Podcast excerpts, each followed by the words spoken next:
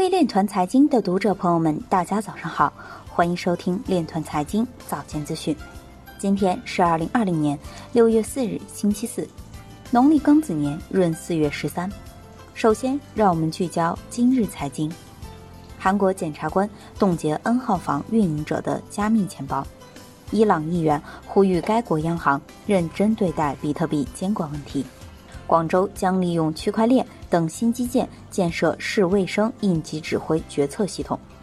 交行深圳分行完成区块链跨链贸易融资资产双向交易。区块链公司在二零一九年涌向香港。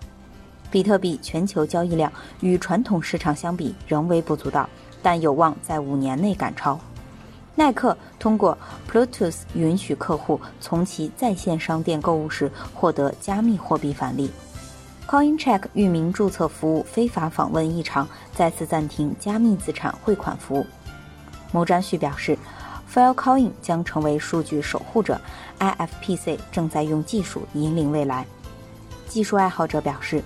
加密货币可以拯救千禧一代，使其免受经济衰退的打击。今日财经就到这里，下面我们来聊一聊关于区块链的那些事儿。据澎湃新闻消息，六月三日，中国社会科学院法学研究所、社会科学文献出版社联合发布《法治蓝皮书：中国法院信息化发展报告（二零二零）》。报告指出，电子诉讼改变了法官的传统办案方式。二零一九年，人民法院提升全国法院电子诉讼普及和应用水平，组织移动微法院技术攻关和试点应用，加强大数据、人工智能、区块链等技术在司法领域的应用，努力促使网上诉讼制度规则新发展，方便法官审判办案。